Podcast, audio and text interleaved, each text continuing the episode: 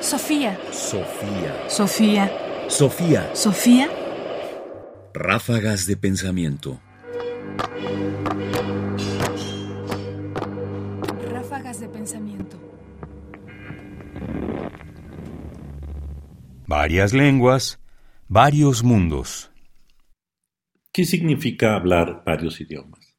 ¿Vivos o muertos? ¿Dominantes o marginales? ¿Qué significa hablar varias lenguas? Esta es una pregunta que la filóloga, filósofa francesa Bárbara Cassin, y autora de numerosas obras sobre el pensamiento clásico, sobre la lengua, sobre la traducción, se hace respecto a sí misma y a otros. ¿Qué aprendemos? ¿Qué tenemos cuando hablamos otra lengua? Escuchemos. ¿Qué significa esto exactamente? Saber varios idiomas. Varios idiomas son varios mundos, muchas maneras de abrirse al mundo. No hay primero cosas y luego las palabras. Es complicado saber en qué dirección se impone esta relación. Esta es una discusión pesada entre filósofos. ¿Tenemos primero una cosa y luego una palabra?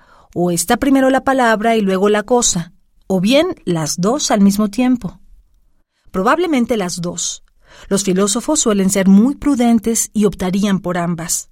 Pero la filosofía clásica tradicionalmente imagina que primero están las cosas y luego las nombramos. En consecuencia, poco importa cómo nombremos las cosas en diferentes idiomas. La identidad de la cosa a la que se refieren las palabras es suficiente para asegurar la buena comunicación. Por lo tanto, creo que la palabra trabaja a la cosa, la transforma de cierta manera.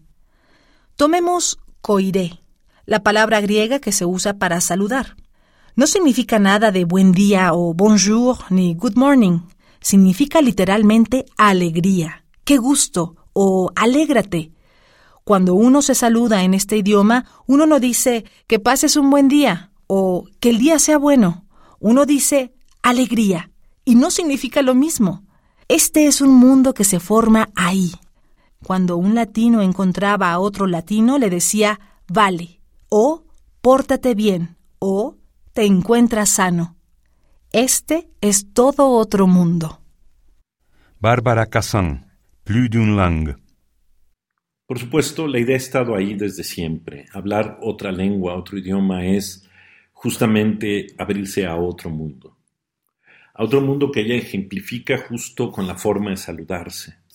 No es lo mismo decirse buenos días que decirse alegría o alégrate o está sano o estate contento o sé feliz. Y todas y cada una de estas formas de saludo lo que se hace es abrirse un mundo nuevo, una manera muy distinta de comprender las cosas. Y así podríamos ir palabra por palabra tratando de entender cómo se abren a nosotros otros mundos, y esto me parece tendríamos que aplicarlo en primer lugar a lo que llamamos hoy lenguas indígenas.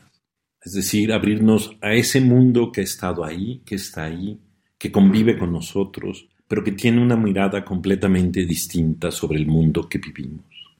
Y una mirada que creo siempre puede enriquecernos. Sofía. Sofía. Sofía. Sofía. Sofía. Radio UNAM presentó Ráfagas de Pensamiento. Más información en la página ernestopriani.com.